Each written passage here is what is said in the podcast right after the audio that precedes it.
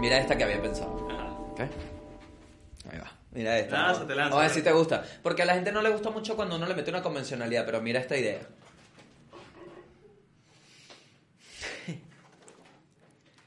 Yo soy Gabo Ruiz. Y yo, No, marico, Manuel, no. perdón. Es Perdón, que, coño, o sea, agua, desde hermano, e- perdón. ese muchacho nació muerto. Sí, no hubo energía, no hubo energía. No nos conectamos Por- ahí, no estaba... No hubo conexión, no hubo un- una noción. No, No, pero, no, pero mira, yo lo voy a hacer al revés entonces. Dale, fíjense. Él es Gabo Ruiz. Ajá, y tú, él lanza para acá. Y él. Y el- pero es que no estamos, ves, ese es el Sí, no error que cometí, conectados. que no estoy diciendo quiénes somos. Ok, perfecto. Entonces, ahí va. Hola, bienvenidos al hueco. Yo soy. sorry, sorry, No sorry. tenemos de animador, no tenemos de animador, marico. No tenemos de animador, nada. Voy. No. El episodio de hoy es sobre La muerte. la muerte.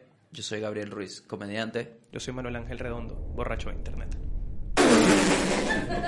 Y esto acompa- No, la cagué. ¿Por qué? Porque iba a decir, acompáñame a meternos en este hueco. Ah, ya entiendo Pero la para gente dónde no- Tú- ok, ok. Me han rechazado. ¿Qué tal? Se lo propongo en vivo. Mm, Yo creo que... Yo creo que este al menos no va a quedar tampoco muy bien. Al menos Ok. este no. Yo soy Gabriel Ruiz, comediante. Yo soy Manuel Ángel Redondo. Ah, perdón. eh, No, chill. Sensual. Y hoy persona. vamos a hablar sobre la muerte. Y ahí, pa, pa. Y aquí viene el intro. Eso. Ok. Ahora sí. Ok, perfecto. Aplaudan.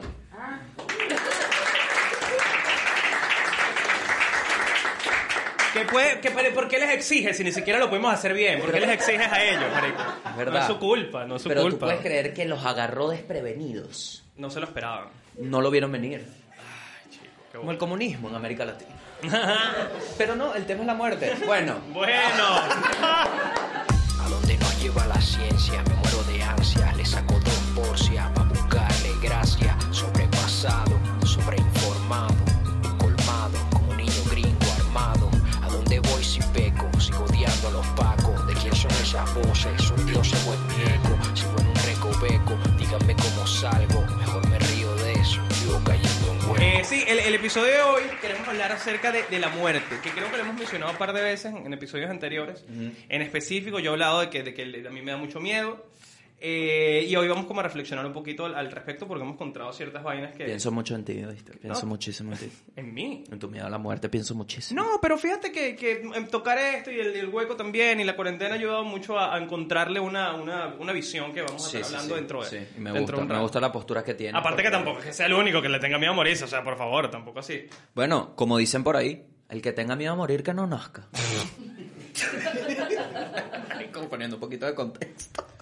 Ay. Gabriel Ruiz.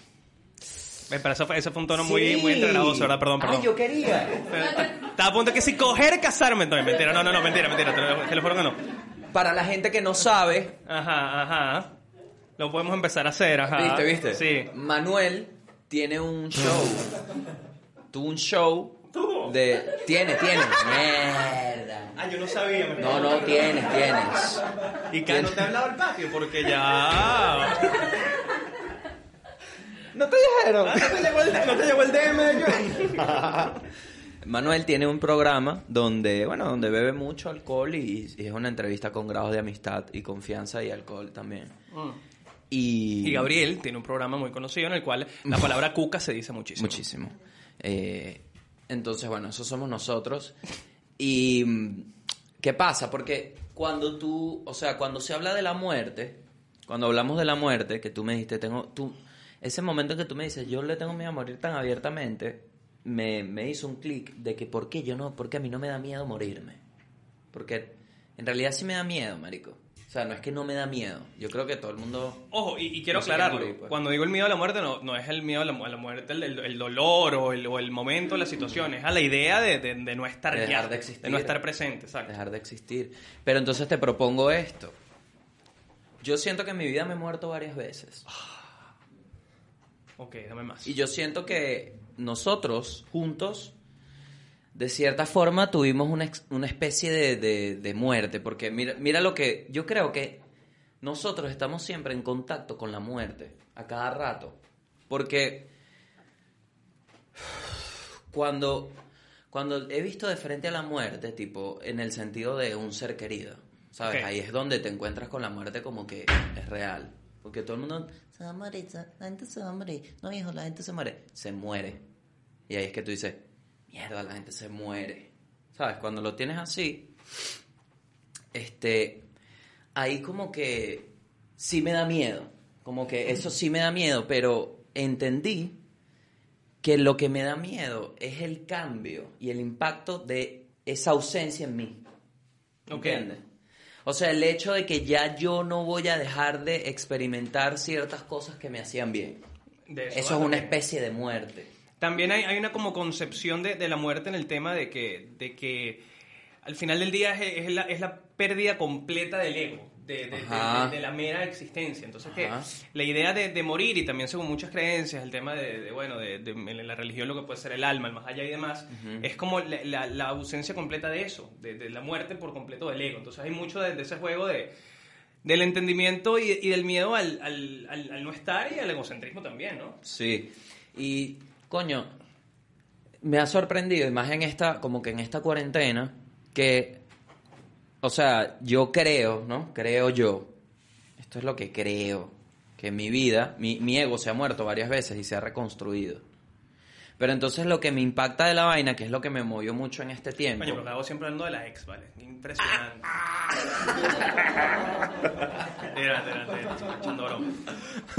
Lo que me impacta es que, o sea, yo pensaba que mi ego estaba muerto y que renací.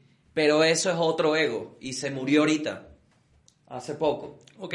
Fue como otra vez encontrarte en, ajá, mira, resulta que esto que tenías y que estabas logrando ahora no existe. ¿Qué vas a hacer? Eso es una muerte.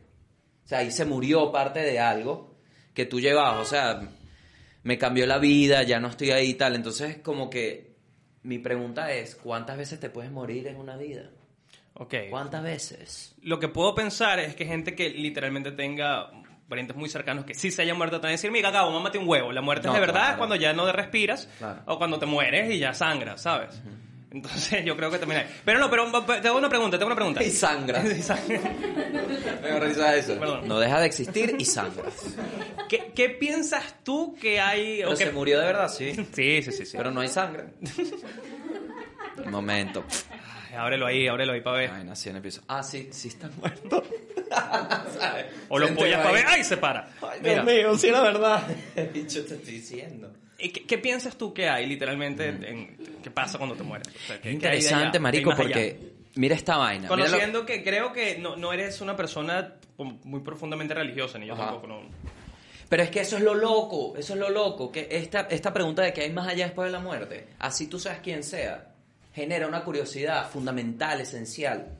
Hay demasi o sea, hay, literalmente hay culturas en base a esto, literal, y, hablamos de muchas. De que el, el- básicamente el fundamento de una creencia es qué pasa después de la muerte. Eso hay, entonces, primero, ¿por qué? ¿Por qué desde la vida? O sea, tú empiezas a nacer porque ella te pregunta si hay algo más. ¿Por qué dejaste de preguntarte sobre lo que hay y estás pensando en como que será que hay algo más? ¿Por qué esa vaina? O sea, es como que de una, esa, y, y muchas que sí, marico. Por ejemplo, los que anoté que me llamaron la atención, México, el budismo, el hinduismo, ¿sabes? Son cosas que dedican demasiada energía y tiempo en este peo de qué hay De la después. muerte. ¿Qué hay después? Y de, y de también entender la vida como una preparación para lo que hay después. Sí, que es mucho también de la religión. Por ejemplo, mira esta vaina. Del más allá, de portarte bien para que entres al cielo, por poner un ejemplo específico, pero es como la misma variable en todas las religiones. Pero mira cómo la muerte la toman de distintos ángulos. Es una demencia. Porque, por ejemplo, el budismo piensa que cuando tú te mueres, esa energía tuya evoluciona y transmites. Sí, y en el budismo hay como una, hay como una separación de, de la mente y el cerebro, por así decirlo. Como que el cerebro es un órgano, parte del cuerpo, pero la mente es algo que no tiene color, ni forma, ni... ni, ni- ni- es, lo que nos ayuda a interpretar el- lo- la conciencia, lo que hay. Que es Entonces, básicamente... La mente eh, tiene otra, otra existencia, digamos, más allá de lo que está en el cuerpo. Eso es como va por ahí va el budismo. Ese es el no mismo argumento que le das a tu mamá cuando te encuentra algo en la gaveta. Totalmente. Que No, es que la mente tiene y tu mamá, ok. No, cuando tú te pagas tu mierda, ¿ok? Así me dijeron a mí. No, mamá, que hice No, a mí la vaina cayó en la nada, en cabeza. verdad. Pero bueno, el, ajá. Sin embargo, mira este peo, ¿no? Mira cómo lo ven los budistas. O sea, los budistas, desde que nacen, le dicen, mira, hijo, una, una pregunta.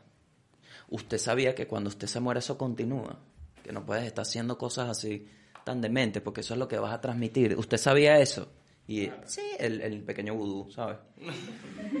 El pequeño Qué vudú. lástima. El pequeño vudú. Qué lástima que, que esa asociación quede ahí, ¿no? Pequeño vudú. Yo lo hice sin querer. Pequeño vudú es un niño malandro gordo que le gustan los pies. No, mira, mamá, juega. Para ese pie ahí vale. Para la gente que no sabe, vudú. Ay, Dios mío. Yo creo que esto es uno de los mejores sitios para hablar de vudú abiertamente, que es fuera de Venezuela. sí, totalmente. Continuamos. Entonces, el pequeño budista pensaron que no iban a aprender. Ja. Retomando el tema. Retomando el tema, el pequeño budista nace y dice, ok, yo no puedo ser un mamacuevo, yo no puedo ser una persona de mierda porque se va a transmitir. Sin embargo, el, el hinduista cree ya que la existencia, el logro máximo de la existencia es dejar de existir, Manuel. Ese es el logro. O sea, para ellos el cielo es que tú no reencarnes más.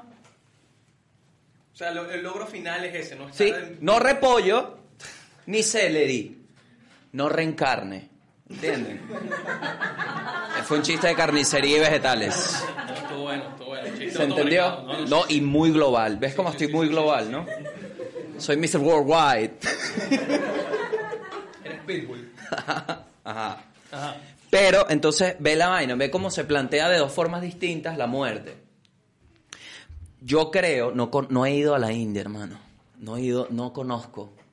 Pero comimos hindún tikka Oh. masala, mamá, huevo, ese Eh. tikka masala, vale. Exactamente, Manuel. Perdón. Por eso es que, por eso, amigo, es que estamos acá. Porque la comida es picante. Por eso. Porque quieren dejar de existir. Entonces, cada oportunidad que tienen de matarse, Ay, La aprovechan. Dale. en el almuerzo, si sobrevives, qué lástima. Porque Manuel, si se, tú te pides el, el tikka masala alto, No, pero yo pedí un nivel 2. Nivel, nivel dos de 2. picante. Yo pedí el nivel 1 y fue como que mm, me pusieron las rueditas en el pollo, ¿sabes? De la bicicleta. Para mí, creo No que exacto. Para mí el nivel pusieron. 2 creo que es el ideal. el ideal. El punto es, para la gente que no sabe, nosotros comemos en un sitio, el bicho empieza a explicar todo. Qué insoportable, pero no sé, yo creo que, que, o sea, que si a ti te enseñan que, que la meta de la vida es dejar de existir, yo no entiendo. Y, es, y eso es parte del, del pedo de no morir. Claro. O sea, ¿cómo hay gente que percibe la vida desde cero? Que, que el punto es dejar de no reencarnar más. Y- Ese es tu premio. Y es muy loco porque hasta cierto punto, entendiendo que algunas religiones gente lo ve como un, como un mérito final, el, el- el- el morirse o el no estar presente, eh, también como la, la interpretación que le damos a la cultura de la muerte me parece una locura. el, el- todo el tema como el del, del funeral, los procesos y demás. Y de lo que estuve viendo y leyendo ahí, eh, esto también lo saqué de, de Midnight Gospel, que es una serie fantástica de Netflix, que nos metió en un hueco increíble en, en la cuarentena. Explican un poquito como la historia de, de cómo empezó a, a generarse esta cultura de los embalsamientos, de, de los funerales y el, el- bueno, sí, de ahorita De los tripas, tiros, unas los vainas. disparos y, y el No, baile en la eso- no, eso es- autopista. eso es petareño nada más. Ah. Eso no es tan global. Yo quisiera compartir esto al mundo, que eso es como un ritual nuevo, que, que no está... O sea, yo no lo apoyo, porque por un tema de libertad, de- pero libertad esencial de que puede haber una señora haciendo una arepa y le cae una bala. más. Ese sí, no es buena idea. O sea, no, yo no tengo nada en contra de cómo quieras celebrar tu luto o cómo quieras exprésate, pero no me mates a la vieja, ¿me entiendes? Es- ese es básicamente mi Claro, punto. pero coño, no me dañes una ventana, papi, ¿me vas a apagar la ventana? Exacto. A lo que voy es, capaz, en vez de las armas, lleva una miniteca y consolida el baile como un ritual de Marico, muerte. Tú nunca has ido... Eso lo hacen en África, weón. Tú nunca llegaste a ir al cementerio del sur, en Caracas. No el cementerio del este, el cementerio del sur. Nunca. ¿Dónde, dónde, dónde es que queda eso? ¿Alguien está claro? Es que O sea, ¿En qué también- zona exacta de Caracas? Sé que es para el coño de la madre del palo este lejos. Es, por el cementerio. es literal el cementerio. Ah, ok. No es. El cementerio, cementerio. Claro que Un fui. culto de mierda. No, pero literal fuiste al cementerio del sur. O sea, donde están las lápidas y los muertos y la vaina. No, Claro. porque... Sí, fui. Sí. No, pero perdón. Donde vendía, que, que era increíble que a veces tú podías ir a una lápida de alguien cercano y te dolía, pero en dos lápidas más allá te conseguían unos pantalones baratísimos. o sea, tenías el luto, pero aprovechabas las ofertas. No, pero sabes que sí, sí me acuerdo que, marico, es una locura. Por lo menos fue, fue solo una vez para un, para un, un entierro ahí. Ajá. Y recuerdo que, marico, o sea, estás que sí en pleno ritual, el muerto bajando, el, el cura, la vaina. Muerto bajando. El muerto sí bajando su, su hueco. Y... y de repente te pasa que si un carro vendiendo CD quemado, que wey, y un heladero, tin, tin, tin, tin, tin, tu mierda. Loco. y aparte todas las tumbas vueltas, mierdas de santería, las abren, se llevan los muertos, se los cogen. Es, es nefasto. Pero bueno. Entonces- Ajá. Eh, Que, que va, va como que con lo que de Midnight que hablas de cómo, cómo percibes la muerte. Porque, ajá, miren esto. Exacto. ¿Qué? Momen- mo- momento reflexivo profundo acerca de la muerte. Exacto. ¿Cómo te pones a hablar de la muerte cuando literalmente se están muriendo? Está- Están avisando, porque eso es una alarma, es un, un aviso de mira. Eventualmente se puede morir alguien acá. Yo, Esas son las alarmas. Ajá. Bueno, lo que, lo que yo iba a decir es que me llamó la atención la historia de esto, de los embalsamientos y la cultura de los funerales y demás.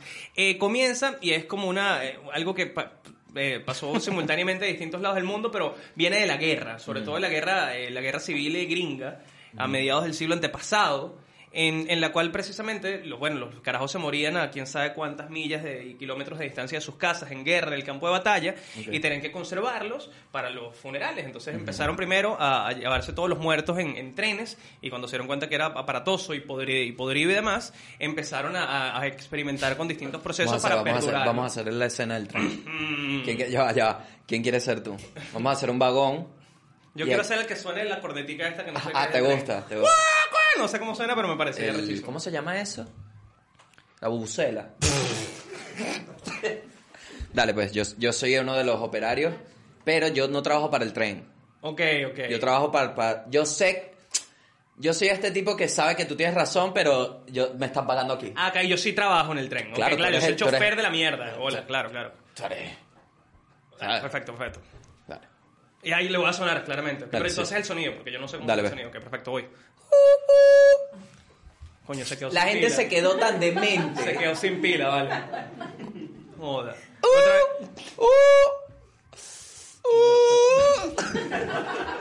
¿Qué arregla esta alarma? Oye, Mario, ¿qué arregla esta alarma? Mira, pu- puse para el chofer. Oye, Mario, ¿qué arregla esta alarma? Mira, vale, huele a muerto. Literal.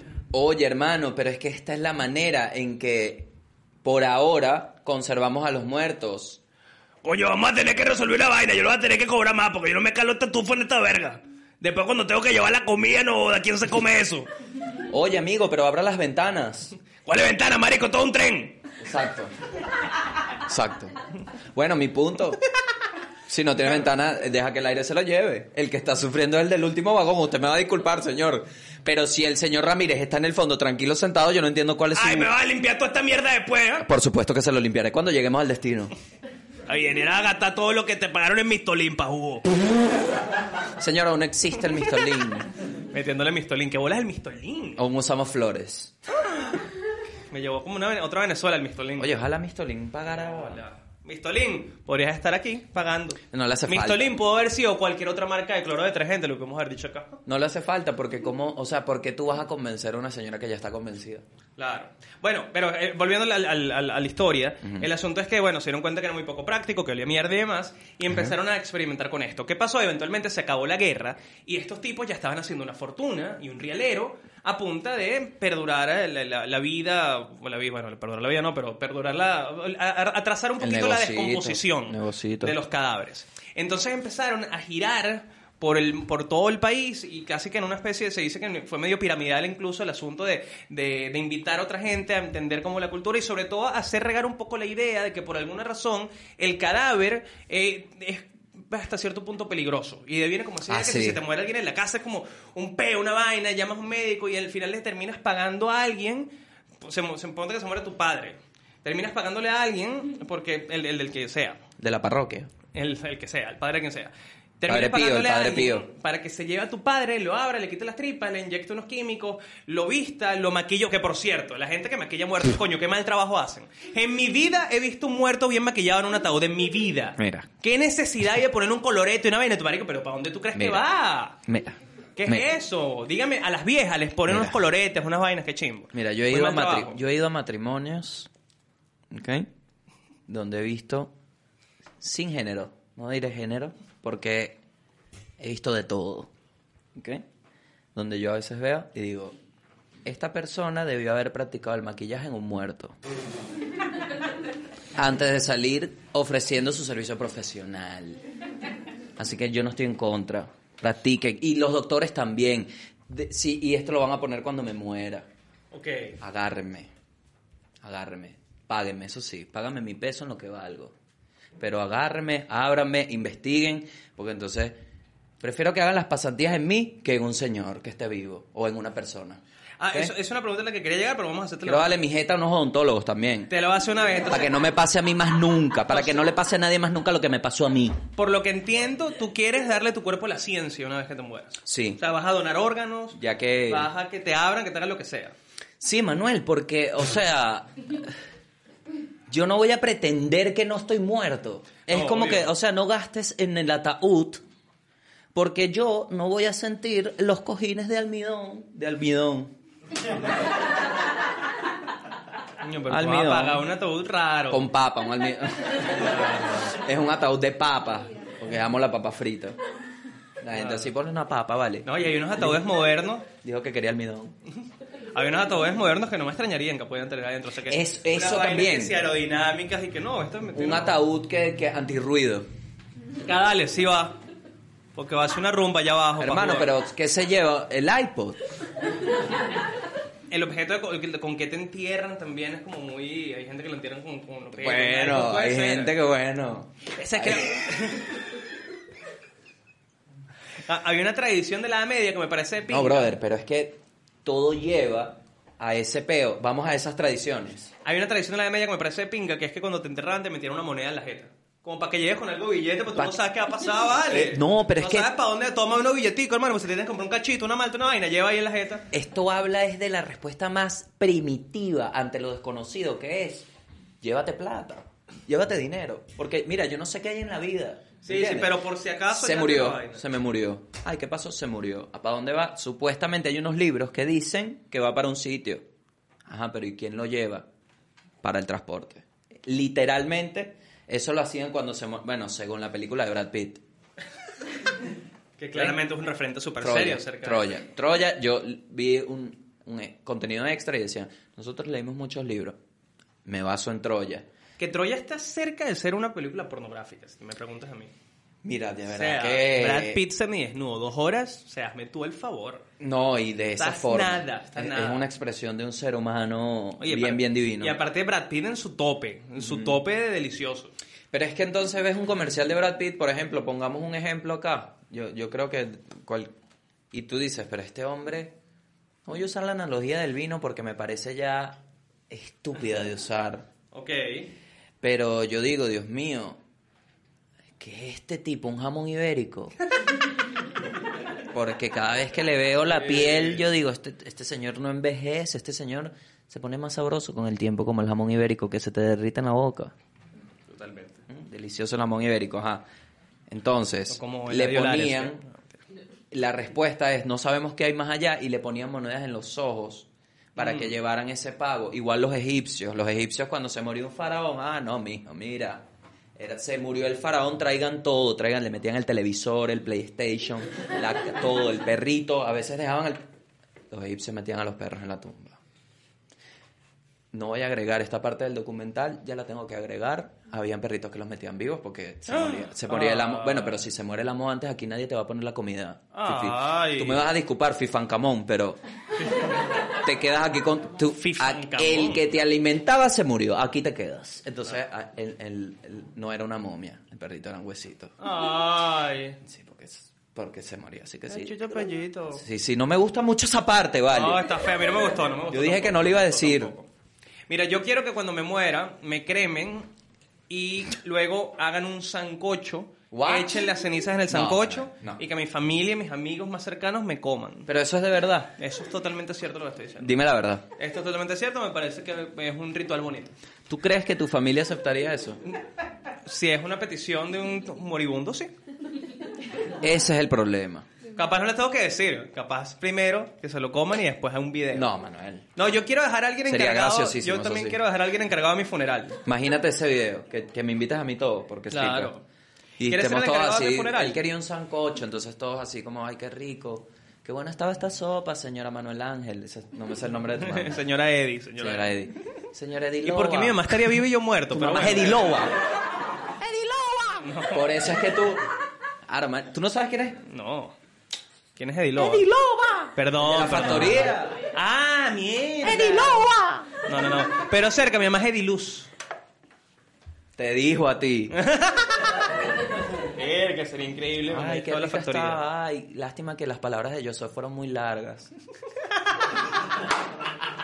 Coño, yo soy siempre po- coño buscando cómo sacar algo. Para la ¿vale? gente que no sabe, Manuel tiene una especie de... No, un, pana- un amigo de nosotros, Josué, que habla más que Manuel.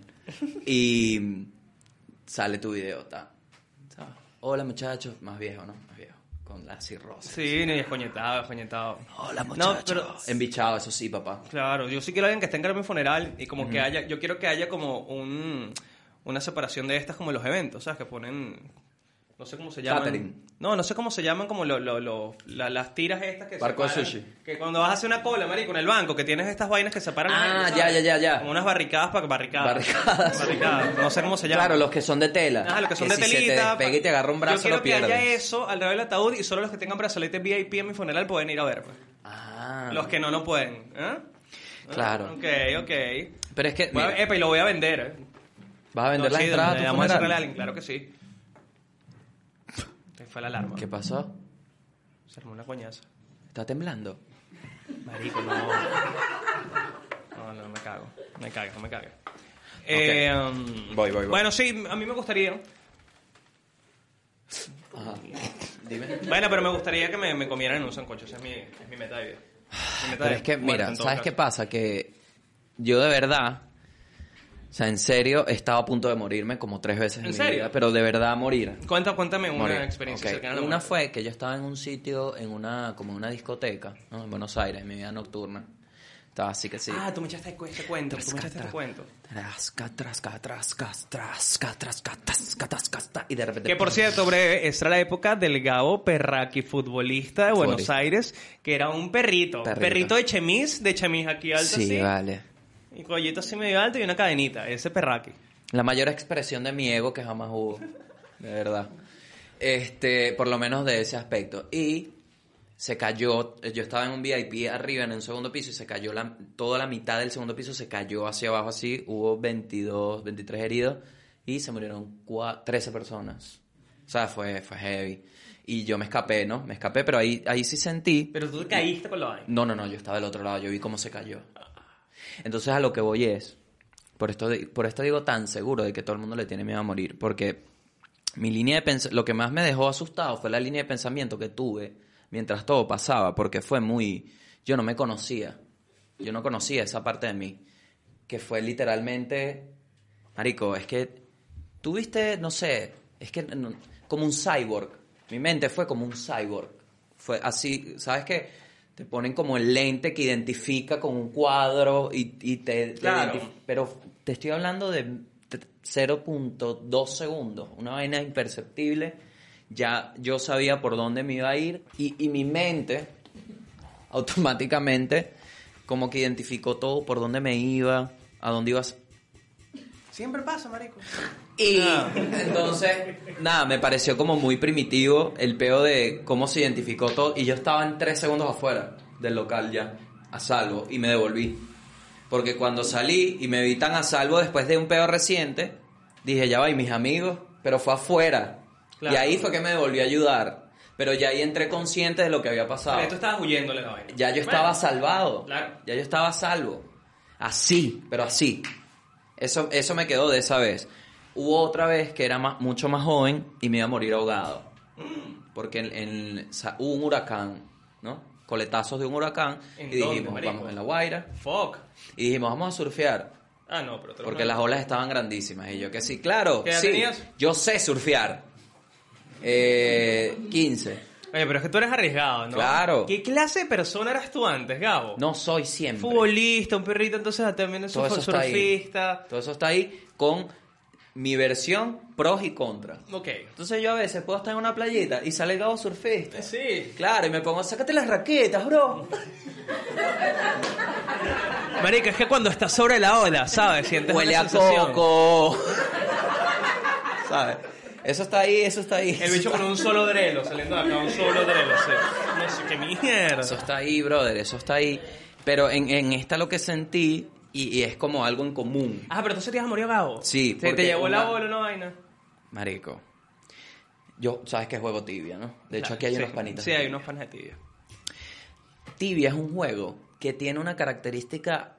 Marico, maldita alarma, perdón, pero es que me la estoy No, odiando. tranquilo. O sea, quiero que sepan que mi odio está ahí, no piensen que, la, que no la estamos odiando, capaz Tranquilo. también, pero para que sepan. Tranquilo.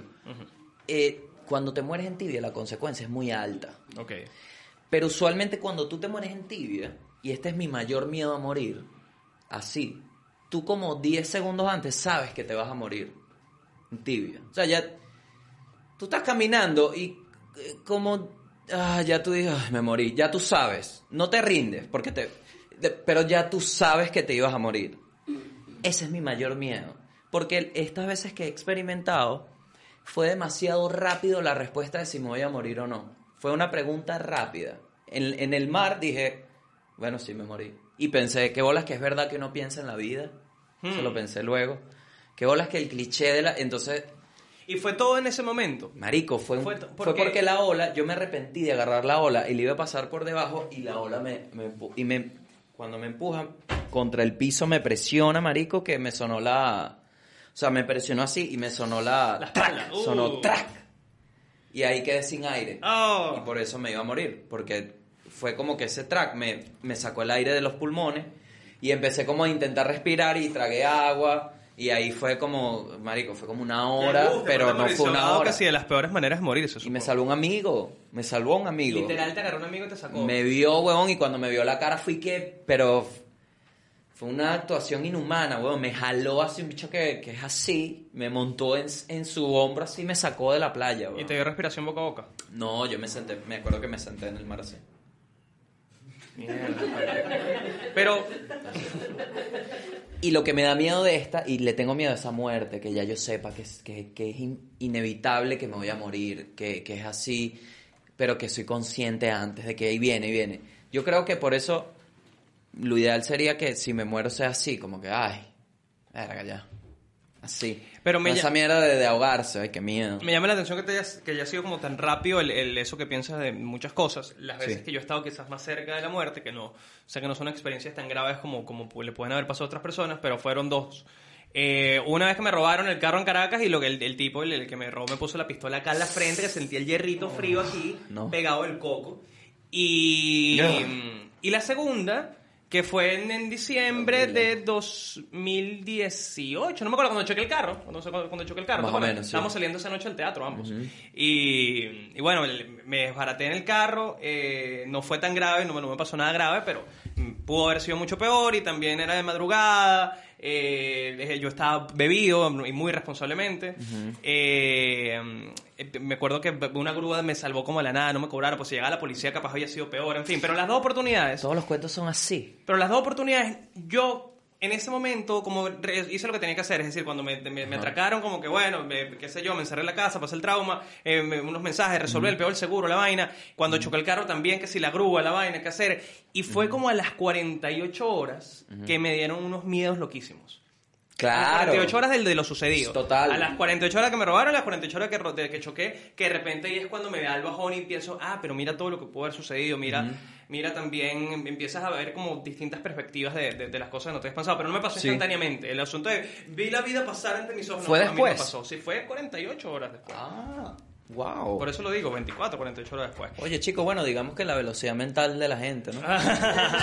sí, bueno, también. No, también pero eso sí, mucho. eso sí lo tuve el shock de cuando realmente empiezas como a digerir que te ibas a morir. Sí, sí, sí, claro. Eso es súper difícil, eso no... Eh, ah, bueno, y lo, duro. y lo que quería completar antes con el asunto de, de- de- de- como la historia de, la cultura Sí, que le tenemos sí. a la muerte y el embalsamiento y la vaina, es que cuando se acabó la guerra y también empezaron a, a hacer la idea o a, o a implementar o a, o incentivar, inocular la idea de que se necesitaba, juro, el servicio funerario y todo lo que, repre- todo lo que representa, porque era como más, sano y menos eh, pe- peligroso eh, para las personas, ¿no? Se empezó a crear como esta idea de que el cadáver es peligroso, que si, si tu papá o tu abuelo, por poner una edad mayor, se te llega a morir en la, en la casa, eh, tiene algún tipo de peligro, cuando en realidad es, no, primero que nada no deja de ser la persona que era, Sí. y segundo ya, ¿qué te va a hacer un, muerto, no? No, o y- sea, y- a menos que sea muerto, una vaina contagiosísima que te pueda pegar, que aparte de qué manera te la podría contagiar si ya está muerto, pero en fin. Claro, pero es que desde que te presentan el tema de la muerte, por lo menos como que la crianza que pueda llegar a tener uno e identificar a los demás.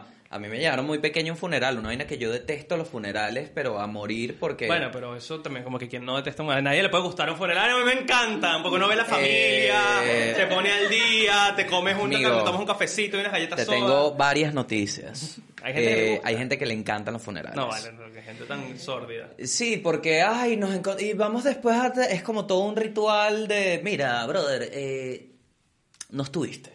O sea, no estuviste, no hace falta que vengas a pagar una sopa, pa, ¿sabes? Yo, Coño, yo que no creo bolas los funerales de antes que te daban clujau. Marico, clujau. Pero de pequeño tú pones a un niño a ver eso, como un muerto así, y lo pones en una caja, como que no lo toquen, ¿me entiendes? Entonces, por eso desde el, desde el cero, como que Mm. yo pienso, se me muere alguien en la casa, o sea, no es que, el- que se muera por cualquier razón, me da miedo porque es un cuerpo, Exacto. Lo, lo veo así. Pero ¿por qué te daría miedo? ¿Qué te va a pegar? La Eso, muerte. eh, Te va a exacto, pegar la muerte. te va a exacto, morir, te vas a eso, morir eso es lo que te digo, que, que es un tema netamente de cómo te lo han enseñado, Sí, ¿no? por No eso. has pensado más de... de- de Es un, es un tema eh, cultural y económico hasta cierto punto la razón Sí. por la cual le pagamos a una gente para que se lleve a tu abuelo, le abra, le saque los órganos, le inyecte unas vainas, lo maquille horrible, lo viste y te lo, y te lo vuelva a, a dar. Cuando Sí. históricamente, en el pasado, lo que tengo entendido, también depende, por, por supuesto, de las cientos de culturas distintas y, y razas que hay en el mundo y demás. Pero históricamente lo, más- lo que generalmente sucedía es que se encargaban las mujeres de las casas de agarrar el muerto, lavarlo, bañarlo, vestirlo eh, y demás. Pero que era algo que se hacía en la casa, que no le pagabas a nadie por hacerlo. Entonces yo creo que eso, que no... Es, una, es algo que cuando lo, lo entendí de esa manera me llamó mucho la atención porque yo creo, yo no creo que va a pagarle a nadie porque... No, yo sí creo en pagarle a gente para hacer cosas que tú no quieres hacer. Ok, bueno, sí, claro.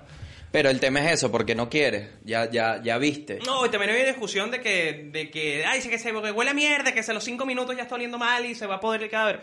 La verdad no me ha Porque sí, tocado porque una experimentarlo, señora- pero no creo que sea tan, tan, tan ¿Se dieron rápido. cuenta? ¿Cómo utilizó una señora para... Como para regañarme porque se va a hacer pupo el muerto? Se va a hacer poco el muerto. Sí, eso huele a mierda, como que me formaste un pedo, yo no quiero tocar al muerto. No, porque me imagino que habrá gente que irá. No, claro, yo La- te la entendí, yo te entendí. La elección mal. de la señora me pareció me pareció loco. Bueno, porque quería darle un personaje. Ahora, ¿qué pasa? Eh, si bien la muerte física tiene como que una, una repercusión, obviamente, ¿no? Porque deja de existir en, en el mundo. Yo creo que lo, lo- esto lo dije al inicio, pero retomo. Creo que uno de los pesos más grandes de, de- de la pérdida es eso, que, que está representado como una pérdida, porque esa cosa que antes estaba ya no está. Entonces, ¿qué pasa, weón? Eh, es muy... Creo que para uno, esto es por experiencia, es difícil aceptar como el hecho de, de que ya no hay respuestas en un sitio, por ejemplo, porque eso murió. ¿Entiendes? Entonces, es como, Marico, por ejemplo, uno no es consciente, siempre estás viendo muerte, siempre. Todo es que sí, 200 muertos. Y es como se le... Ah, pero fue vivimos en Venezuela, Gabo. Entonces No, no, no, no, pero en, en cualquier catástrofe es como una percepción de números. Entonces cuando ves la muerte, ves la magnitud de la vaina y ves que no le prestas atención a vainas. Cuando te afecta, cuando realmente la muerte te llega, eres consciente de como que comparto eso con el budismo, de que como que vas dejando vainas. Así lo veo yo. Y, Marico, por ejemplo, te pongo este ejemplo. Es que uno no sabe. O sea, Eso es lo que. Buscando el miedo de la muerte. búsqueda de la respuesta de qué hay después lo que, lo que causa la es que ni siquiera es el después, sino cuando llega. Mm, Cuando también. llega, porque te pongo este ejemplo. Y que no lo puedes evitar también. Es inevitable. El, el- el miedo a la muerte es una, es, es una negación a su existencia. Pero es es no que- querer aceptarlo. Ajá, y, y no es a ti. O sea, no solo tú te mueres. Es, es todo. Todo se llega a morir. Y en ese todo había algo que capaz no viste. Por ejemplo, en, en Venezuela, bueno, marico, cuando estábamos allá, yo tenía un ritmo de show, huevón, de, no sé, que si cuatro shows a la semana. Cuatro shows a la semana de stand-up. Así. Y coño, uno no, o sea, yo estaba trabajando, pues, y mi abuelo me escribió mucho. Una semana me escribió, me escribió, me escribió. Ven a la casa, ven a la casa. Y yo estaba ocupadísimo, tipo, ocupadísimo, pero con esta actitud de, no puedo, estoy trabajando, ¿sabes? Como Tu abuelo es el que... que no entendía que sí, que sí, a toque. No, al revés, o sea, O sea, que tú me decías que, que te- que me, que cuando llegaba me decía de una, oye, mire, ¿cómo va ese culo? ¿Sabes? Como que... Ah, entonces tú te sientas ahí, ese huevonada, no, año. Que él pensaba que yo era así en... en- o sea, que yo Claro. me la pasaba... Yo llegaba, que pasó? Huele a culo, ¿sabes? Claro, claro. Ah, Y- entonces tú eres así jodedor, no, ah, mira. Y él no podía creer era que yo me sentaba con alguien, o sea, que, que yo me sentaba con Verónica. Él no lo entendía. ¿Cómo tú te sientas con una persona a hablar y así, cosas así locas? Ojalá pudiera ver esto. Entonces, ¿qué pasa? Yo no fui y a la semana pasó lo que cuando dije que no iba a ir temí, pero no, no lo percibí así como, ah, se murió. Y nunca fui. Entonces, automática, marico, es que es como... Por eso les digo que cuando ves de frente es donde realmente sabes tu punto sobre eso, sobre cualquier cosa, weón.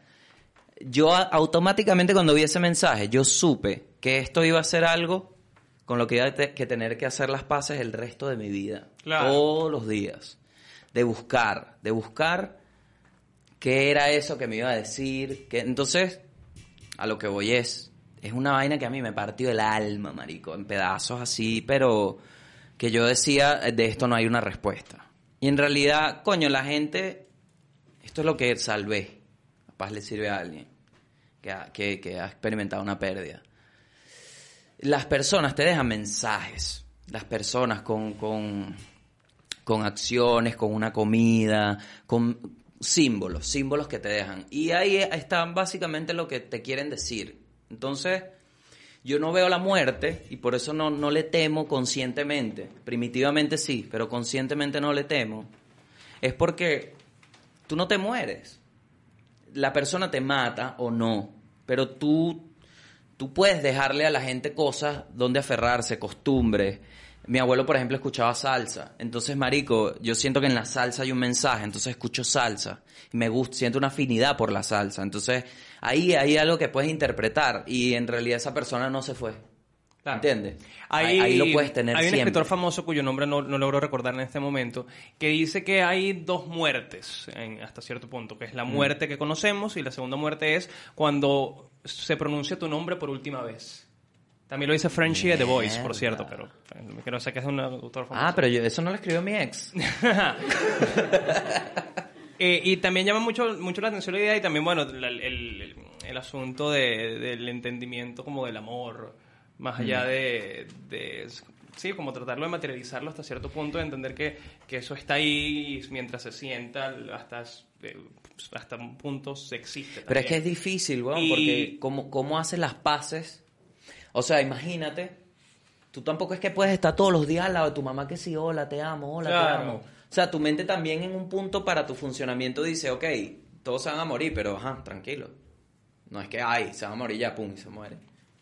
¿Sabes? Claro, pero por eso hay, hay elementos, hay mensajes, está la, está la salsa. Hay una conexión con tu abuelo cada vez que No, claro, ¿no? claro, pero digo pero que... sí entiendo el, el- el- el malestar por el, por el tiempo no aprovechado, por el que, o por ese último contacto, que al final del día creo que muy pocas personas dan como eh, eh, una despedida consciente, ¿no? De, Es raro, de- y uno empieza muerte, a a menos que haya interpretar. una enfermedad terminal o algo que, que haya sido como muy paulatino que te haya llevado allá. Que por cierto hay mucho de eso, ¿no? De las personas que han estado muy claras de que se van a morir por alguna enfermedad terminal y no y como el entendimiento al, al- al que llegan y, y la pérdida también del miedo cuando simplemente como que lo aceptan.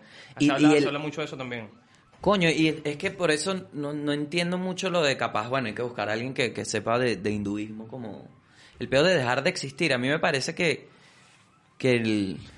coño, no sé, o sea, no tienes por qué estar solo. Eso es como algo que, sí, tú tienes que construirte, pero no puedes estar solo. Entonces, se pueden transmitir tantas vainas para mantener viva. Y cre- creo en esa vaina como de, coño, en realidad no se murió porque tienes algo que, que tú vas a transmitir. Sí, y lamento ponerme en este momento tan Carlos Fragoso como voy a hacer. Coño. Pero yo sí creo que, que hay, hay algo. O sea, conectándolo. eh, Voy a quitarle el carlofraguismo para, para serlo más sincero.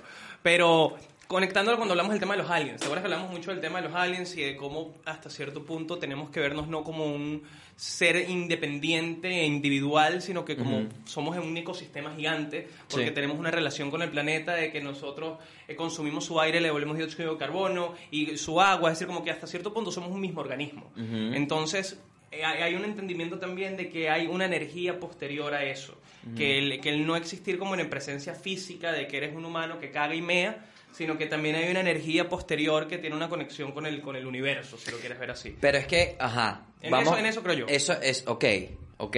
Pero eso no es ni siquiera espiritual. No. Porque es real, es real. O sea, incluso en el humor se ve reflejado porque es lo que hago. Tú haces un chiste y ves, ves, puedes ver a una persona que tiene referencia. Y esa persona está viva ahí, en esa vaina. Yo creo que de eso trata el peo. Pero, ¿qué, qué es lo, lo feo de todo esto? Que igual tienes que vivir. Claro. Igual tienes que vivir. E igual, eh, la, la- o sea, la, la vida y la muerte no son independientes, se, entrelazan, van de la mano.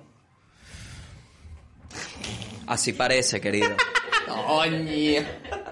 Hablando de vamos vida a y hacer un muerte, pase a nuestros estudios en Caracas para que no me tiren. ¿Sabes que hablando de vida y muerte, yo a veces cuando estoy muy... Cuando llego como a unos niveles de introspección bastante Es intensos. cuando fumas índica. Ajá. Es inevitable, weón, y es recurrente el pensamiento que tengo sobre Cancerbero. Ok. Siempre pienso sobre Cancerbero, sobre lo trágico del caso, sobre las vertientes, sobre el misterio. Y sobre lo medio eh, premonitorio que fue el mismo, ¿no? Con, con, su, con su mensaje, sus canciones y demás, de, de cómo, Sí. él solito sabía que se estaba destinando o, o que no iba a terminar muy bien su historia. Claro, y, he tenido la oportunidad de compartir con gente como que, que tiene cierto criterio Sí, de yo. música y caemos como en, en una conversación de qué hubiese, qué, qué estaría haciendo, ¿entiendes? Y me, me llama la atención particularmente porque es como que todos sentimos eso de...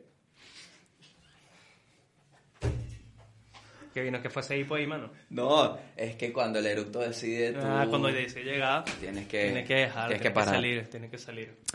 el tema de que este pana eh, era joven, ¿no? Y, y que uno siempre, ¿qué estaría? ¿Qué estaría? Entonces, esa, es- esa muerte te deja este sabor, sin embargo, porque es un artista que tú querías ver desarrollado. Pero entonces Michael Jackson. Antes de que llegues a Michael, porque quiero, quiero, quiero hacer la recomendación. Nos- ya recomendamos el Midnight Gospel para que la vean, pero también hay un video de Cancerbero en vivo cantando, si no me equivoco, Jeremías. en, es, en, es en Colombia. No sé si es Barranquilla, Medellín, busca lo que es en vivo.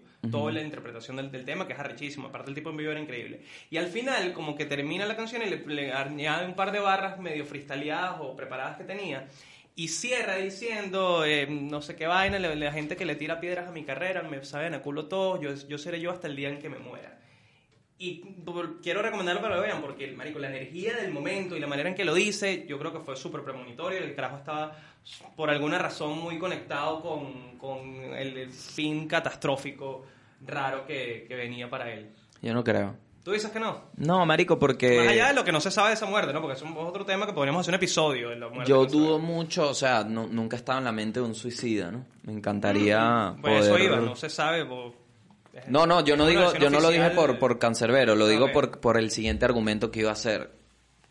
Por mi experiencia, yo no creo que primitivamente ninguna mente diga, ay, sí, me voy a morir. No, si él sabe que te vas a morir, no te va a dejar que te mueras, porque ese es el instinto de una, no me voy a morir. Hay, hu- hubo como, no sé, es como un mito urbano, que dicen que la gente que se suicida se arrepiente en el último momento. Y es como, yo no sé esa mierda. Pero yo creo que primitivamente hay un pedo de no, no te vas a morir. No te vas a morir. Entonces, si él sabía, no creo que esté que sí. Voy a cantar esta canción porque sé que estoy muerto. No. Estás loco. Dice, mira, me van a matar. No, pero lo que dijo en, el análisis como el del, de, de todo, marico, la obra, del, del, del tema del, de la muerte, era, era No, y él hizo el disco Vida Muerte. Se hizo los dos discos. Exacto, pero el, el- el O sea- concepto que había detrás de la obra del tipo era muy catastrófico. oscuro. Entonces, a lo que iba es, uno, uno dice, coño, cancerbero, qué lástima. Pero entonces tiene el caso de Michael Jackson, un artista gigante que se muere en un punto donde yo empecé a disfrutar de su, toda su obra cuando se murió. Yo dije, coño, y, dije, verga, qué bueno, vale, qué bueno. Y después pasan los años y dije, coño, empieza a salir todo lo de Michael Jackson, ¿no? Y dije, qué diferencia, ¿no? Porque uno dice, qué lástima Cancerbero, que se murió en ese punto, y con Michael Jackson es todo lo opuesto, menos mal que se murió. Porque si no, marico, ¿qué? El bicho ahí vivo y que, mira, pedófilo, ese poco de vainas que Sí, salieron. Y, no iba para nada, o sea, no estaba en el, para nada en el pic creativo de su Claro. carrera en lo absoluto. O sea, Es- ya es había otro punto, entonces es como-. Me parece demasiado raro como el egoísmo que hay detrás de la muerte en general, porque es eso, 200 personas, este sí, este sentimiento de coño, qué lástima esto, pero este no joda, ya. ¿Me entiendes? Es como al final eso era gente, es gente que, que atrás tiene otra gente, o sea, es como demasiado menos mal que no somos conscientes de la muerte, weón, porque si no creo que no podríamos vivir. No, somos conscientes. Pero realmente si tú estuvieses al 100% presente de que te vas a morir todos los días despertándote así, sería invivible, weón. Mm. Pero hay gente que recomienda que cuando estás cerca de ella por alguna razón, bien sea porque tienes un familiar, porque lo estás padeciendo tú mismo, o porque tuviste una, una- alguna, algún momento cercano a ella, que a lo mejor es como, es como vivirlo bastante, como que estar súper presente y consciente de lo que sucedió y de qué pasó y de la, de, de la visión de la vida nueva que te da el, el haber pasado por eso. Sí. Igual, o sea, yo creo que, que el mejor... O sea, que no hay mejor momento para decir la verdad que cuando te vas a morir. Ahora voy a te vas a morir. Mira, ven acá, Y Luis. mira, ¿sabes qué? Luis. Yo me llevé esos reales, pajú. Luis, acércate, Luis, acércate. Acércate, por favor. Acércate. Dime, dime. Siempre... está bien. No, no, me voy a morir. Tose, tose porque te vas a morir, tose. Luis, hay algo que siempre te quise decir. ¿Qué cosa? Tienes mal aliento. Ve todo lo que aguantó el tipo igual. Claro. Porque se le acercó. Ese aliento, está- o sea, su, último aliento fue una mierda. ¿Sabes qué? Eso está bueno porque muy poca gente está como súper consciente de que se va a morir. Es decir, tienes que estar pasando por una, por un- una enfermedad terminal o por algo Sí. grave, ¿no? O te viste un accidente que estás ahí agonizando y demás. Hay, el- el Duncan Trussell, si no me equivoco, es el nombre del autor de, de Coño. Midnight Gospel. Coño. Creo que es, creo que es, ese que es No Duncan, la visa, es por eso es que le dan la visa. Y Duncan tipo cuenta una anécdota rechísima que le pasó con el papá, que el papá no sé qué enfermedad estaba padeciendo, que ya estaba a punto de morir. Y, y tenía Alzheimer también, entonces como que iba y venía, de, o estaba, estaba entrando en una especie de Alzheimer e iba y venía, perdía la Ujú. conciencia. Pero que cuando volvía, le preguntó a su hijo como que qué estaba pasando. Y el hijo le decía, bueno, marico, te estás muriendo de esto. Y le dijo, verga, perfecto, agarra lápiz y papel. Entonces que en esos momentos tenían como sesiones en las que el papá le decía, mira lo que vas a hacer. Y una cantidad de peticiones, en la, entre ellas como, mándale una bandeja de chocolate a fulanito. Pero como que esa, ese ritual como que tuvieron, dice que fue, que fue muy bonito, pues, que, que- y que, el- y que el- el- lo que pudieron ahí conectar y las cosas que, que pidió el Señor consciente que, bueno, me voy a morir a todas estas cosas, fue... cool. O sea, como que quizás lo hizo irse un pelo más en... Es que el pedo, el pedo de la muerte del ego es tan importante porque a veces el ego te impide como pasar un mensaje que, que es tan, que tú sientes que es esencial para una persona, pero tu ego, o sea, y no vean el ego como algo negativo, el ego es algo súper positivo también. Pero, por ejemplo, a mí el ego, y no necesariamente negativo, me puede impedir decirte algo a ti. Porque digo, coño, capaz esto es una percepción netamente tuya. No, no la hagas entrar en, este, en esta duda. Algo de tu trabajo, por ejemplo. no, no le digas, esto no es necesario. No, no, pero ahora dime. No, no, no. Pero eso, marico, yo me estoy muriendo y, y te lo digo, ¿me entiendes? Porque ya me voy a morir y creo que era importante. Entonces, es- ese es el tipo de vainas que lo de la muerte del ego, que ahí, ahí es como que entiendes que eres humano y que eso, eso es lo esencial. Mira, coño, discúlpame. O mira, esto es así. O mira, esto, ¿me entiendes? Es- eso creo que es clave ahí. weón. ¿Sabes qué me llama también mucho la atención? El tema de la muerte digital. Porque, ¿qué pasa? Oh. Ahorita estamos viviendo, o sea, casi que tenemos una vida digital antes de nacer cuando los padres le hacen una cuenta de Instagram a un bebé No con una idea. foto de un ecosonograma Y, y después, bueno, te mueres y dejas como una cantidad de, de- de plataformas sociales abiertas y hay distintos servicios que te ofrecen como planes digitales de qué hacer cuando te mueras. Sé que Facebook en un momento implementó una manera en que te podías pasar la página o tu perfil a algún a alguien de tu familia que reportase que te moriste y la, la- la- la persona elegía si eliminar la página o si administrarla a ellos. Pero lo busqué ahí porque fíjate que encontré un servicio que me dio demasiada risa eh, que se llama el Testamento Inteligente. Fíjate esto, desarrollada por Mi Legado Digital, que es una compañía, es una solución única e innovadora con la que podrás proteger tus derechos más fundamentales, controlar tu identidad digital, cuidar de tu reputación online, hacer borrado selectivo, parcial o total de tus publicaciones, desconectar digitalmente. eh, designar tu albacea digital, solicitar la gestión post-mortem, ejercer tu silencio, perdón, ejercer tu derecho al olvido y preservar todo tu legado. No, gracias.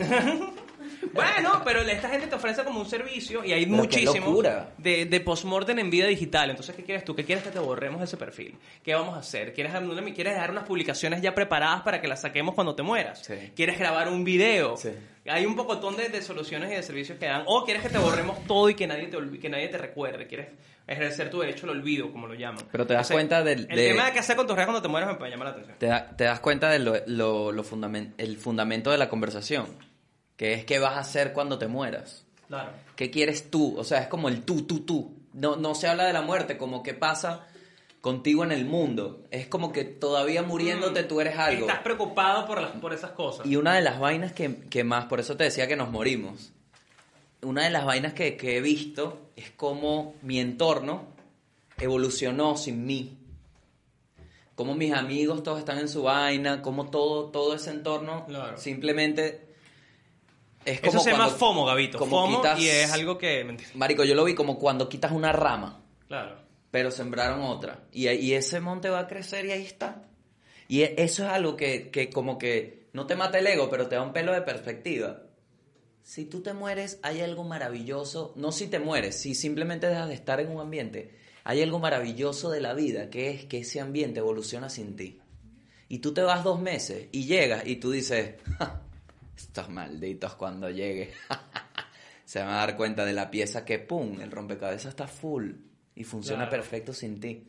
Eso a mí me parece algo maravilloso. Otra gente no lo puede concebir. Porque el mundo... Y yo... Y entonces no, yo quiero que cuando me muera mi ataúd explote. Que, mijo... O sea, te estás metiendo con mi funeral VIP. Sí. Y con mi sancocho con ceniza.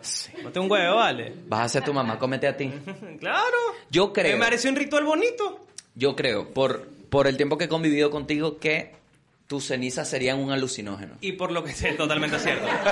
Y te digo una vaina, por lo que ya te comenté acerca de lo que pienso de los funerales y la vaina. Llégate a morir en la casa, marico. Te voy a bañar, te voy a poner unos moñitos. ¿Cómo se ve Gabo con colores? Averigüémoslo. No, no, te no. pongo unas camisas, te maquillo. Yo voy a pedir esto públicamente, ¿ok? Ya dije que mi muerte va a ser, yo siento que va a ser así. ¡Puf! Se O sea, murió. tu cuerpo para tu cuerpo a la, a la- a la- a la ciencia. Este, es el con clip, eso lo que sea. este es el clip que van a poner cuando me muera en un accidente de avión. Mm, Esa fue la, la imitación de lo que me va a pasar. Me gustaría, no sé qué tan difícil sea, que me operen las tetas al cuerpo. O sea, que le metan, que le metan. Para ver, para ver. Porque si- Claro, para ver qué onda. para porque si tanto, tan, tampoco no sé cuándo me va a morir, eso tampoco lo sé. Bueno, si me muero en, en un año, yo quiero que me echen las tetas. No me quiero morir en un año. Pero ¿por qué las tetas? Es lo que quiero yo. Para ver cómo se veía, porque todo el mundo me... Ay, pero ya espérate. Ay, esas tetas, ya métete... Bueno, vamos a ver, pues. Vamos a darles el gusto, es- malditos. no es por malditos, es para que veas que tu chiste no era tan bueno. Pero es que ¿sabes qué pasa? Entonces vamos a tener que comprarte un ataúd parado porque si no las tetas se te van a aplastar acostado, entonces no se va a ver No, eso está duro. Mm, pero operación de tetadura no es muy atractiva. La mejor operación de teta es la que cae, que tiene una soltura, no que estés ahí. Esas tetas que parecen como un músculo. Coño. Hay, hay varias, hay varias. Es que me sorprende. Esa teta, esa operada que se ve que no la masajearon, que quedó arriba. ¿Sabes? Que la teta se pega con el hombro y tú, coño, mami, pero esos masajes no te los dieron. Esa teta no es muy bonita. Hay gente que no tiene tiempo de los masajes, vale. No le dio el presupuesto, le dio para las tetas, más no para los masajes postoperatorios. Oye, Qué loco, weón. No había pensado en el tratamiento estético post-mortem. ¿qué onda? Claro. Como que llegan unas cosas ahí. Ay, quiero, quiero también. Es que ves, todo es ego. Todo lo que quieras Claro. después de morirte es la expresión de tu ego. Eso es una buena pregunta en una primera cita. Y así, hola, ¿cómo estás? ¿Quieres ordenar? Mira, ¿qué vas a hacer cuando te mueras? Epa, leí que... No sé cuándo me muera, pero ahorita, ahora en este momento me voy. Leí que en Corea del Sur están haciendo como, o sea, te creman, pero en vez de, de las cenizas, las trabajan para que sean como una especie de, de gema. Bonsai. Como una, no, como una especie de gema, como de gema. diamante. Entonces un te dan collar. Como, te dan como, los llaman las gemas de la muerte, si no me equivoco, que parece que es en la nueva película de los Avengers. Y te dan que Pero sí, ¿quién te las entrega? Voldemort. te las entrega el amigo Thanos, que tiene un kiosco.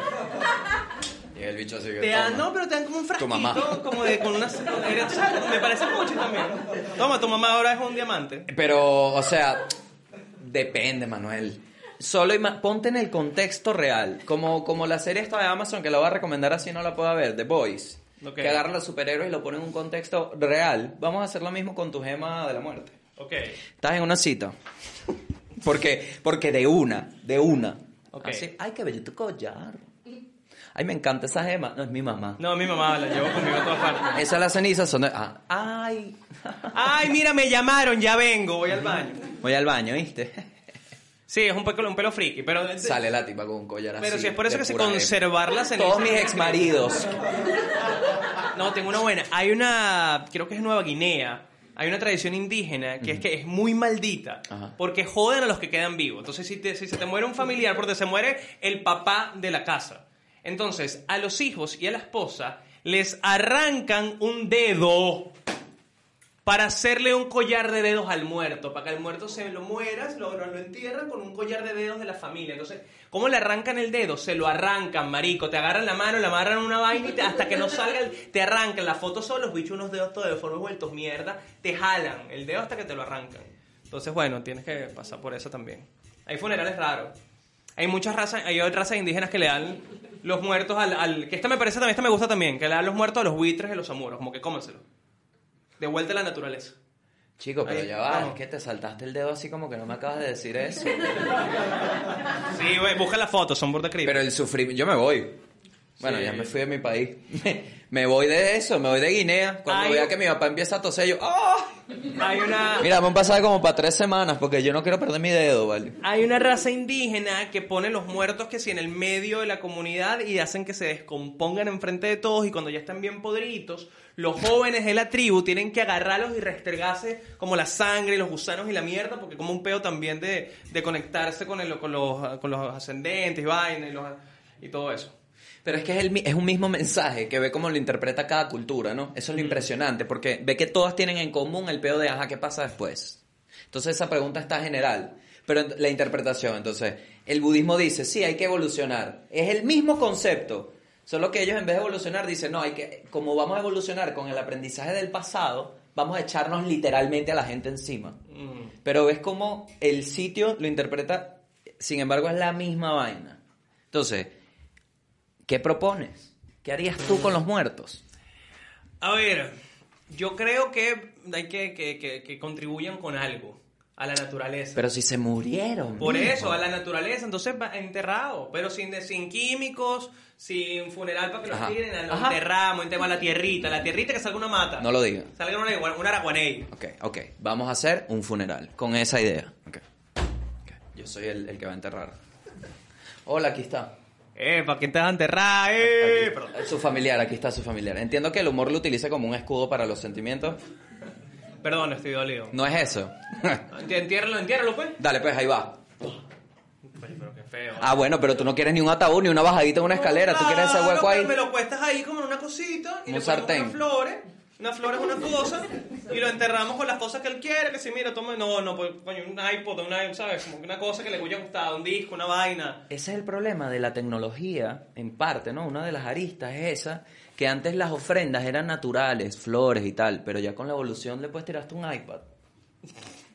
Ah, ya la- y le Claro, cae. ¿Te imaginas que se vea que le cae? Ay, no. Y que si no, algo muy ecológico, cayendo no en la naturaleza, pero lo entierras con un iPad, que eso va a servir muchísimo para que crezca esa buena ahí. Voy a contarte una historia, porque e- eso es algo que me impresionó desde la primera vez que lo experimenté, es cuando un, un cuerpo que tenía alma ya no la tiene, y cómo, se, cómo interactúa el mundo con eso. Entonces, por ejemplo, una imagen que tengo grabada fue un funeral de un tío, de esos tíos que tú dices, ay, sí, qué cagada. ¿Quién es? Ese, ese tío. Y estaba pequeño. Y cuando bajaron el ataúd se trancó una parte. Y entonces se vio literalmente... Se, Se, se vi- sacudió dentro el muerto. Así el no. y, el- no le echaron como gela- no le echaron que Se despeinó el muerto, no fue. ¿Cómo te van a enterrar despeinado? ¿Qué es lo último? Porque eso lo controla, o sea, la gente lo controla hasta que lo, lo enlatan, hasta que lo enlatan. Claro, claro. Pero entonces era como un kencito así. Y, y de repente. Y quedó así. Y todos tuvimos que fingir Que no pasó. que no tenía. Claro, porque ¿quién va a abrir eso para meterle la mano y peinar al muerto? Nadie. O sea, este tipo quedó despeinado por la eternidad. qué cagada. Para algunas culturas, ¿no? ¿Te imaginas que si llegas al cielo despeinado no te puedes volver a peinar? No puedes, si te enterraron. Dios, y que bueno, pero antes aquí por lo menos venían con un trajecito. Ahora me están mandando gente en chores. ¡Eh, no puede entrar al cielo, no, Código hermanito. de ¿No te dijeron del eso? cielo. No, no, no. El próximo CD de Juan Luis Guerra tiene ese nombre. Código de vestimenta para el cielo. Good morning, good morning. No es un título de Juan Luis Guerra. Podría No- serlo. No, pero es que podría serlo de Juan Luis Guerra como de Panda. La banda mexicana. Oh, totalmente. un rock. Sí, totalmente. totalmente. Totalmente de Panda. Entonces, una vez. Ay, perdón. Yo sé. Y créeme que te aprecio demasiado, pero es que, ajá. ¿Qué hago? A mi ex se le perdió un gato. Yo también te quiero, yo también A te mí- quiero, tú lo sabes. A mí, no, y marico, es una gran persona, de verdad. A mi ex se le pierde el gato. Entonces yo llego a la oficina, en ese momento estaba tóxico, la oficina de que estaba de 9 a, de 9 a 8 de la noche sin saber qué hacer en el trabajo. Entonces, esa era mi mente. Imagínate no saber qué hacer en tu trabajo. Llego a la casa y se, se perdió el gato. Y yo, ay, Dios. Que no es por nada, pero los gatos siempre se pierden. O sea, se Cuando un van y gato- vuelven. Se van, se entran a coñazo y vuelven a la casa. Es normal. sabes- Tú sabes cuando el gato se pierde y se murió. Tú sabes cuando es una pérdida de, ay, ya viene ese loco, ah, se perdió. Claro, cuando pasan tres meses no ha llegado porque No. bueno. Es que hay, hay patrones, los gatos tienen sus patrones. Ok. Y, hay, y hay unos que no cumplen. Hay gatos que tienen el patrón del mal. Los gatos de Pablo Escobar. Entonces. Pierde el gato, ¿no? Entonces, estoy mamá a la oficina, Manuel. O sea, Y te, recalco eso. Yo lo que me quería era bañar, mi gente. Me quería bañar, duchar, agüita caliente, Claro. un masajito de pies. Auto, auto. Es cuando estás viendo en el gimnasio. Exacto. Pero estaba en su casa en ese momento. Ok. Valga la redundancia.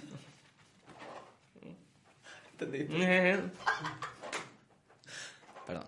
Entonces, llegamos a la vaina y, y entonces le digo, bueno, ya un momento, déjame cambiarme. Y, y empezamos a buscar el gato, ¿no? Bueno, me cambio, ¿no? El gato se llamaba Farmatodo. Detalle ahí. Para darle color, Buen nombre gato, way. pasan dos horas. Siguen buscando. El gato no ¿Dónde aparece, estaba no aparece. buscando el gato, marico? Llorando, llorando. Por Marico, la por, casa. toda la casa, por toda la casa. Entonces yo le digo, ¿sabes qué? Voy a salir. Voy a salir. Voy a tomar las riendas de este asunto. Entonces salgo y cuando voy a abrir la reja, digo, ay, aquí no he visto. Y cuando hago así, esto, Gato. esto es lo que el gato así. Ah. Y yo, Duro. no, no me acerqué. Solo vi la silueta. Pero se puso duro. Porque eso le Solo- pasa, creo que pasa a muchos animales cuando Sí. se mueren. Rigor mortis, algo así se llama. Ujú. Se Rigo pasó- Mortensen, Me el actor. Sí, el que hizo... Señor de los Anillos. No, le, me pasó con un conejo que se murió en la casa. Te lo juro. Y amanecí ese bicho duro, así, es con las patas Estaba, tiradas. estaba duro de lado. Y Sí, yo sí. dije, ay, Dios mío, aquí murió el gato. Entonces, ¿qué, di- ¿qué pensé yo? Bueno, capaz. Aquí es donde todo se pone chimbo. Porque yo veo, ¿no? Y ahí automáticamente tengo la decisión en mis manos de haber encontrado al gato o no. Recuerden que estaba cansado. Estaba muy cansado. Entonces dije, mañana lo consigue. y, y subí. No, nada, nada. Y, Déjame revisar afuera. Madre. Lo fue a revisar ella. Y estaba. Y pasó lo que me temía que iba a pasar. Hay que enterrar el gato. Ah. Qué idea de mierda. Porque yo me sentí mal, weón. Cuando lo encontré, me ¡ay, farmato! ¿Sabes? ¿Sabes? El llanto. de- ¡Ah! ¿Sabes qué hice con el conejo? ¿Qué, weón? Lo lancé para el guay. No, Tú sabes que tengo el guaire muy cerca. No, Coño, pero que no, le- no le tenía tanto cariño al conejo. si la corriente del Atlántico funciona, ese conejo está en las Bahamas. y se pone a llorar y yo llego tipo, qué peor resolver esto, ¿no? 11 de la noche ya no he dormido. Y me sentí mal, weón, porque mentí. Mentí. Yo lo había visto y mentí porque no quería lidiar. No quería lidiar con eso, con la muerte. Y me sentí mal y le dije, vamos a enterrarlo. Yo fui el de la, de la iniciativa. Yo no sabía que cuando hay árboles cerca de un terreno, las raíces hacen que la tierra sea más dura que el cemento. Entonces a las 11 de la noche yo agarré una pala y fui a un patio que parecía inofensivo Claro. para encontrarme con las minas de Mordor. Claro, marico. Y como yo no soy hijo de Durín, ¿no? El rey de los enanos, voy con mis bracitos de mortal. ¿Y quién te dijo que tú puedes abrir un hueco en cualquier lado? aparte? Exactamente. ¿Qué te pasa a ti, weón? ¿Quién te crees? ¿Un leñador, pa' jugo? Sí. ¿Sabes? No. Sí, Manuel, porque era el héroe. Claro. Me pongo, dale pala. ¿Y dónde sacaste la pala? Al igual que ¿Tienes Don en Omar. la casa? No, porque la casa de ella es grande, todas las casas grandes tienen una pala. Bueno, es verdad. Ya sea para el jardín No, o, las casas grandes tienen vainas raras. o para una, una pelea entre el matrimonio dueño de la casa y, bueno, una desaparición misteriosa del esposo o la esposa. Enterrar y de la muerto pala. es algo común. Empiezo a darle, marico, empiezo a darle. Y de verdad cuando digo, entré como en un trance de, vamos, Gabo, fuiste una mierda. Descárgala, descárgala. Cuando veo, así iba. Claro, ¿no? Y las, ra- la- las raíces y que... Así la forma. Mientras le iba quitando tierra se veía la forma de- del dedo medio así. Entonces digo, ok, busqué un machete. Machete. Machete. Porque le va a entrar coñazo al piso, marico, para que veas qué es lo que es. ¿Sí? Te voy a hacer, le dije al árbol, hoy te hago la pedicure. Le empecé, cha, cha. Entonces abrí el hueco, ¿no?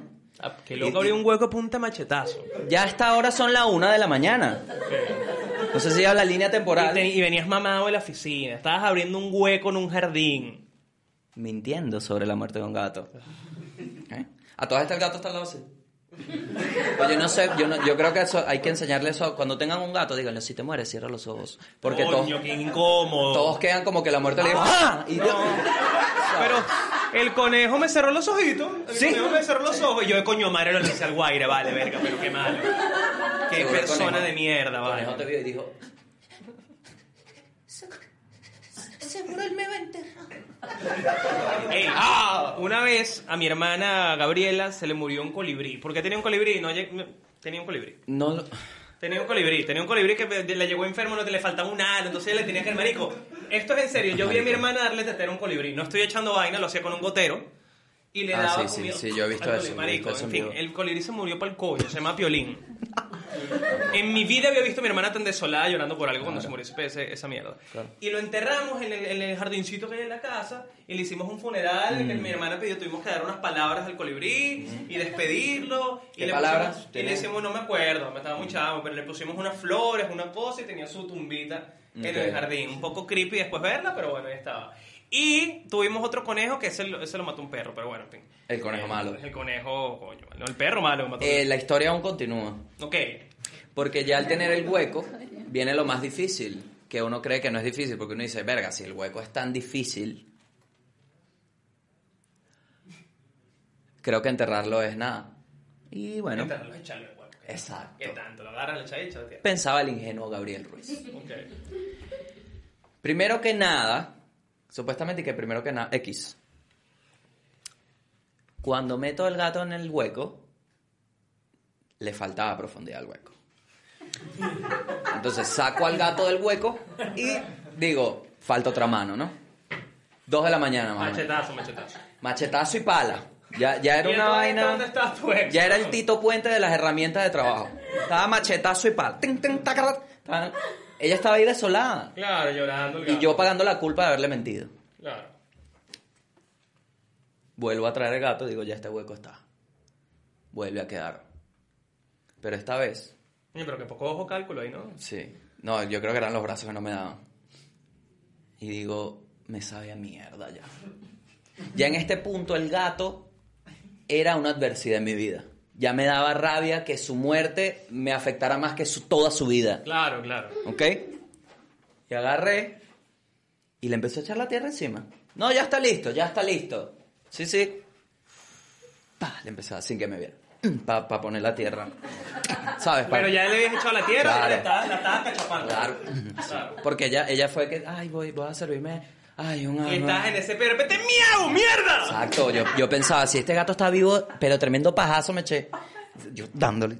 Y entonces veía que no me estaba. Y, y le saltaba el hueco, ¿sabes? Y saltaba con, ar- con rabia. Como Ya. cuando no quieres eh, va- eh, eh, vaciar la papelera, que estás Ajá. terco y lo que estás empujando esa basura más para abajo. La desgracia. Que, coño, Empujando vale, la pero desgracia. bota ese papel toalé, coño, tu madre. Tratando de resolver la mentira con otra. Claro. Así afronté la muerte. Nos vamos a dormir y dije, soy un hombre. Enterré. Pude con Bueno, el luto. realidad sí. Pude con el luto de esta familia. El día siguiente nos paramos, bajamos en la mañana. Frente está el jardín. Una bomba así en la tierra. Una bomba así en la tierra. Una bomba así. Y yo dije, no puede ser que esto va a durar más de un día. Qué angustia. Tuvimos que ir a comprar cal. Cal. Sí, ¿Para porque qué sirve el cal en este, en este Para que no se hinche el cuerpo. ¡Wow! eso- porque si no, eso se abomba porque está, está- no hay aire, no hay oxígeno y eso se pudre. brrr, Estás formando un- un- una bomba de, de- de descomposición. Entonces, entonces cambio la vaina, que no me entierren, que me lancen para el guaire, chicos. Eso es lo que decidí que me hagan y conmigo. después terminamos. Ay, ay. No, mentira. no, mentira, pero eso Compraste pasó. cal. Sí, Y le compramos echaste cal a cal. la tierra y ya. Sí, por encima. No tuviste que volver a orinar. No, no quise. Y no, y no, no olía feito. Fingimos que no. Como cuando llegas a un motel y hay una cucaracha. Claro. Que tú vas con tu pareja Coño, y los dos disimulan, de, pero no pasan por donde está la cucaracha. de chamo en Puerto Píritu se murió un perro que si en la calle, la principal avenida de Puerto Píritu. Ajá. Marico, nadie limpió ni levantó al maldito perro. Y el perro se descompuso frente a todo el pueblo paulatinamente durante días. Y yo iba para el colegio todos los días de vuelta y veía ese maldito perro pudriéndose poco a poco. Recuerdo, me tengo la imagen clara en la mente de un día que pasé y tenía una montaña de gusanos comiéndose al... al- al- y el olor era bueno, una cuadra, tenías que cruzar, era una locura. Y nadie lo limpió. Y no sé por qué conté esto, pero... Bueno, buenas noches, muchas gracias. Gracias por haber escuchado. Este, llévense esta imagen a sus casas. Buen provecho si están comiendo. Dame una conclusión de la muerte. Porque tú me mi dijiste, principal tú dijiste, tú dijiste, tú dijiste en este podcast, me lo dijiste de frente así, me dijiste, marico, yo tengo miedo a morir y lo hablamos. Entonces, como el tema es la muerte, cuéntame. Principalmente creo que la reflexión, el podcast y averiguar el, el- todo lo, lo- lo que hemos visto y demás me ha ayudado a perderle mucho ese miedo. Y no so- y sí, hasta cierto punto no es que esté 100%, claro, de acuerdo con la idea de, de- de nuestra más, pero lo, lo acepto y, lo, y quizás es muy esperanzador y es una negación, quizás lo puedas ver así. Pero sí creo mucho lo que comentaba hace rato el, del, del asunto carlofraguístico, enérgico, de, de, de que quizás esto es una sola interpretación de lo que es una mucho más profunda existencia y, y trabajo que tenemos en Sí. el universo.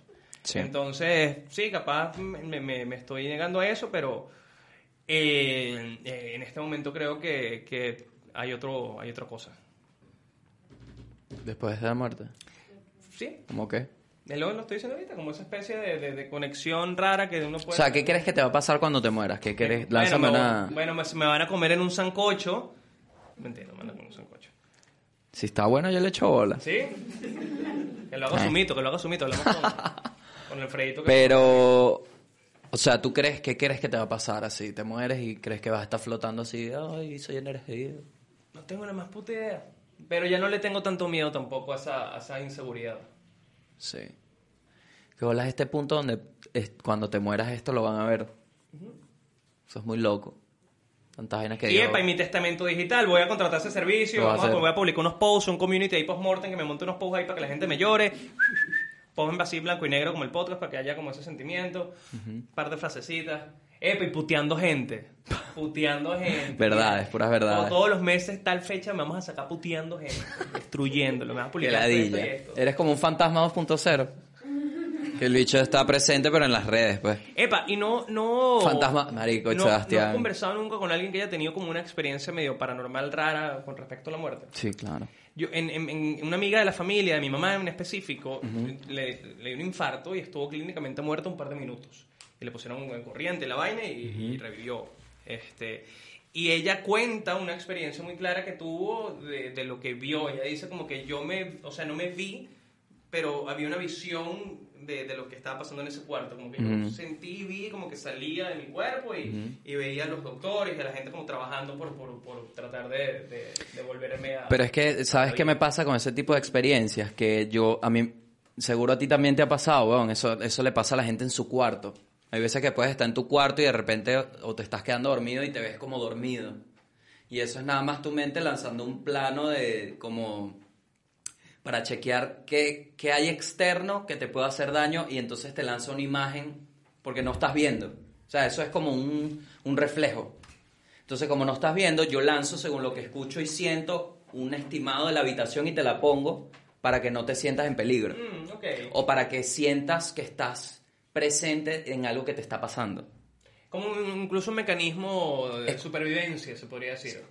Es- estás ahí, es- pasa, es como un algo similar a cuando estás dormido y te, te despiertas, pero no.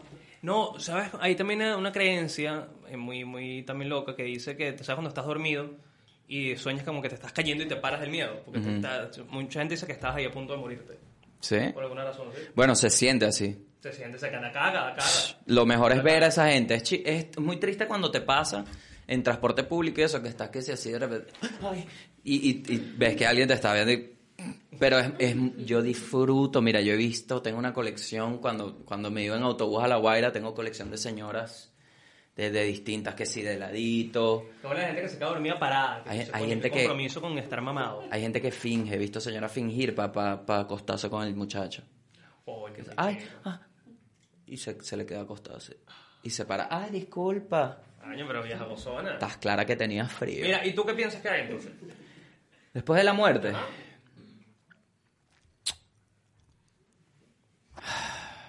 Yo creo que en... Yo creo que por... Creo que dos por uno en café C. Yo creo que, se, que, que, que no... O sea, por como veo la vida hoy, capaz más adelante... Siempre aclaro esto porque, marico, cada dos años uno piensa una vaina y dice, verá, qué estúpido. Pero... Creo que no, no, no te acuerdas. Y, y simplemente ahora es otra vida. Y, y no eres consciente de... Pero sí creo en que... Creo lo sí- mismo, creo lo mismo. Yo sí creo en, en que en que cada persona es única, pero o sea, tú eres la representación de esta mezcla. ¿Me explico? O sea, mi mamá y mi papá hicieron algo y yo soy la representación de ese algo de ellos dos. Y esto, es- esto es lo que uno va como... Todo eso trae, porque ellos dos también son lo mismo y así se va sumando. Entonces, yo creo que tú eres como ese estado de esa mezcla en este momento. Entonces, por eso veo la vida. Yo quiero tener un hijo, por ejemplo, una hija, un- un- una descendencia, una vaina donde uno pueda decir, ok, toma, aquí está el amor, o lo- aquí está lo que creo, ve al mundo. As- Así como que lo veo la vaina. Entonces, por eso. Y, y la muerte es tan incontrolable que no, no veo la muerte sin. Es que no la vas a ver hasta que te, hasta que te vayas a morir, weón. A menos que te dé una enfermedad. Eso no lo entiendo, las enfermedades. No lo entiendo Que no entiendes. como si hay un balance en el mundo, porque existe una enfermedad, como desde cero... Pero eso puede ser un tema para otro podcast, creo. Pero en conclusión sobre la muerte te puedo decir que es más importante vivir. Y, la, y sí, y aceptarla quizás como, como, no como un mal inevitable, sino como un parte de lo que somos y, y para dónde vamos. Sí, um, Ajá, caso, ¿no? Vieron ahí. Todo el mundo aquí que maldita sea para que venga. Epa, voy a decir esto. creo que deberíamos voy a cantar. esta vaina para cerrar con esto. Gao cantando hasta la raíz de Natalia Lafourcade mientras se baña. Yo te tengo dentro hasta la raíz para, la, entregado. para la gente que no sabe, Manuel y yo vivimos juntos. Esa canción me mueve. Esa canción te mueve, lo sé. Sí. Es que es un mensaje muy... Tú, tú eres como muy varia musical, ¿sabes Muy qué Gao maldito. Me gusta? Me gusta el Gao pop rock venezolano. Ah. El Gao que se echa unos baños que si los colores, los mesoneros americanos. Sí. Y digo, oye, ese Gao me cae bien. A mí, a mí también. Pasa es que es eso, es un estado mental. Claro, pero ese Gabo convivo con el Gabo de los adolescentes. Estado. dos horas de los adolescentes. Estados mentales, estados mentales. Qué bien, qué bien. A mí los colores me ponen en un estado bien, bien lindo. Qué lástima que no siguieran haciendo música. No, o sea, es que el chamo sí, sí, está en Argentina haciendo lo que... Sí, sí, sí, vale. Ah, bueno, te espero. Pero ese disco nuevo. No, no va a salir nunca, son muy pegados. Eh, chicos, gracias por venir. Fueron muy panas. Gracias por... Gracias.